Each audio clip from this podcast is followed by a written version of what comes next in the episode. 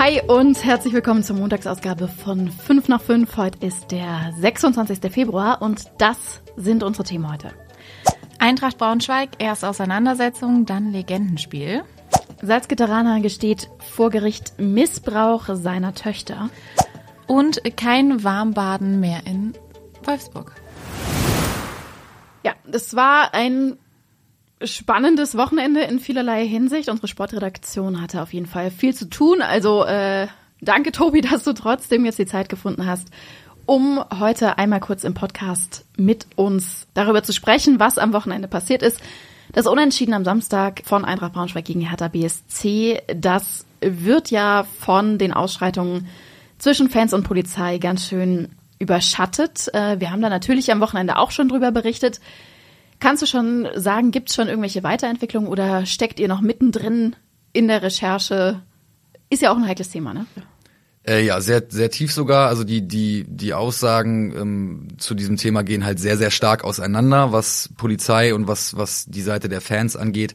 Und wir versuchen das jetzt gerade zu sortieren. Ähm, wir haben mit der Polizei nochmal gesprochen, natürlich. Wir haben mit den, mit den Fanrechtshilfen gesprochen, mit einem, mit einem Fananwalt, der sich besonders so um die Belange der Fans ähm, kümmert. Ein Strafrechtler haben wir gesprochen und sind jetzt eben gerade dabei, das alles zu sortieren, ähm, was, was in dem Fall natürlich nicht einfach ist, wo man auch ein bisschen vorsichtig sein muss. Aber ähm, wir sind dran und da wird es jetzt demnächst dann ähm, weitere Infos und, und weitere ähm, Hintergründe geben. Ja, wir halten euch da auf jeden Fall auf dem Laufenden und äh, verlinken euch schon mal alle Artikel, die es dazu gibt. Aber Tobi, wo wir dich schon mal hier haben, Eintracht hat ja heute auch noch eine ziemliche Bombe platzen lassen. Es geht um verschiedene Vereinslegenden. Ja. Kannst du uns da mehr zu erzählen?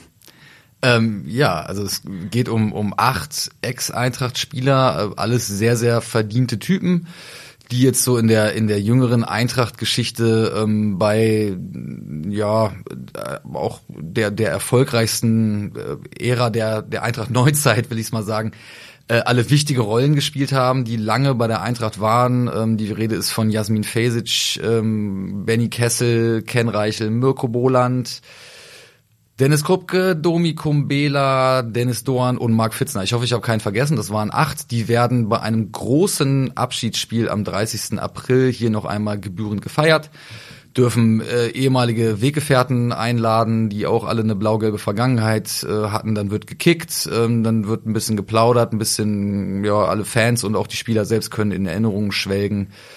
Ähm, mal sehen. Also ich meine, Mirko Boland ist selber noch aktiver Profi beim VfB Lübeck. Ähm, ich weiß nicht, ob die anderen alle noch 90 Minuten im Tank haben. Äh, die aktive Karriere ist ja dann doch schon ein bisschen her, aber das wird bestimmt ein, netter, netter ähm, Tanz in den Mai.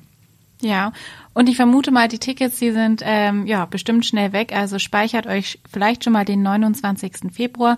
Da startet dann der Vorverkauf. Ein 41-jähriger Familienvater und seine Lebensgefährtin, die müssen sich derzeit vor dem Landgericht Braunschweig verantworten. Den beiden wird nämlich vorgeworfen, die beiden Töchter des Mannes und seinen nicht leiblichen Sohn, also den Halbbruder der Mädchen, ähm, sexuell missbraucht zu haben. Ja, nachdem der Angeklagte zu Beginn des Prozessauftakts nur einen Teil der insgesamt sechs angeklagten Taten gestehen wollte, kam es nach einer kurzen Pause dann doch relativ schnell zu einem Geständnis. Seine Lebensgefährtin, die hatte schon vorher gestanden. An sich gekommen ist das Ganze ähm, 2019 schon. Da ist die Mutter des Jungen aufmerksam geworden, ähm, weil der völlig verstört von einem Besuch beim Angeklagten nach Hause zurückgekommen ist. Also ähm, der Sohn hat Asperger-Syndrom, also die Mutter hat da ein ganz gutes Gespür für. Sie merkt relativ schnell, wenn was nicht stimmt. Und dann hat sie auch ihre Tochter angesprochen und hat eben Dinge erfahren, die dann jetzt bei dem Prozess auch ans Tageslicht kamen. Also es geht am 8. März weiter. Vermutlich gibt's auch da dann schon ein Urteil. Ja, Christina, wir haben ja schon in der Mittagspause gesprochen, dass es hier richtig kalt ist. Da wird mir tatsächlich auch beim nächsten Thema irgendwie nicht wärmer ums Herz, denn die Stadt Wolfsburg, die hat nun erklärt, dass 23 Grad die konstante Temperatur in den Freibädern der Stadt sein soll. Egal, ob die Sonne scheint, es Hochsommer ist, es kühl ist oder es regnerisch ist. Ja, das ganze Thema kam ja irgendwie so ein bisschen mit dieser Energiekrise auf. Wir erinnern uns alle, ähm, jedes Grad weniger äh, hat den Energiebedarf reduziert und damit auch den finanziellen Aufwand. Ähm, ehrlich gesagt, wie viel die Stadt durch diese Einschränkungen jetzt sparen konnte, das weiß man bis heute äh, nicht so richtig. Zumindest hat die Stadt äh, auch keine offizielle Auskunft gegeben. Ja, fest steht in den Hallenbädern, also im Sandkamp und in Heiligendorf, da liegt die Wassertemperatur bei 29 Grad, im Badeland bei 26 Grad. Man hatte mal überlegt, ob es einen Warmbadetag geben soll, aber das sei nicht nachhaltig. Also logisch, weil da müsste man ja auch echt enorm Energie powern, äh, damit es dann mal irgendwie wärmer wird und ähm, ja, bis es dann auch wieder kühler wird. Also das drumherum, ja, dauere wohl einfach und ähm, es, dafür ist der Aufwand einfach zu groß. Jetzt wird natürlich hin und her überlegt, äh, wo dann die äh, Warmbader, so nennen wir sie jetzt mal, dann auf ihre Kosten kommen. Im Sandkamp und in Heiligendorf gibt es einmal wöchentlich ein öffentliches Schwimmen und im Fallersleber Schwefelbad. Da soll die Wassertemperatur auch 31,5 Grad betragen. Ja, beschwert hatten sich Freibadschwimmer eigentlich über so, ja, nicht trainingsgerechte Temperaturen. Äh, die Stadt sagt aber eher, nö, das ist ein subjektives äh, Empfinden. Also die sagen einfach, es ist zu kalt. Ist aber nicht so. Wir verlinken euch den Artikel auf jeden Fall einfach in den Shownotes.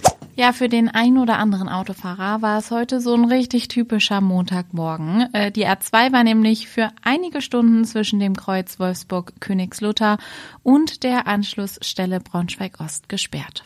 Es hat insgesamt nämlich mehrere Unfälle gegeben. Beim ersten sind ein Auto und ein LKW zwischen Braunschweig Ost und Braunschweig Flughafen zusammengestoßen, also gegen halb zwei nachts müsste das gewesen sein. Äh, ist der Autofahrer auf oder das Auto auf den LKW aufgefahren und hat sich überschlagen. Ähm, da saßen mehrere Leute drin im Alter von 23, 50 und 60 Jahren. Sie sind alle schwer verletzt worden und ins Krankenhaus gekommen. Ja, und da die Bahn Richtung Hannover voll gesperrt war, kam es dann zum Stau und dann leider zum weiteren Unfall zwischen zwei Autos. Dabei liefen Betriebsstoffe aus, die Fahrbahn musste gereinigt werden, verletzt wurde da aber zum Glück niemand. Ja, Ende vom Lied auch Ausweichrouten waren äh, überlastet, war also für viele Autofahrerinnen und Autofahrer ein Montagmorgen mit viel Stau, aber jetzt scheint erstmal alles wieder frei zu sein und ähm, genau, dann gibt's heute hoffentlich keine weiteren Unfälle mehr.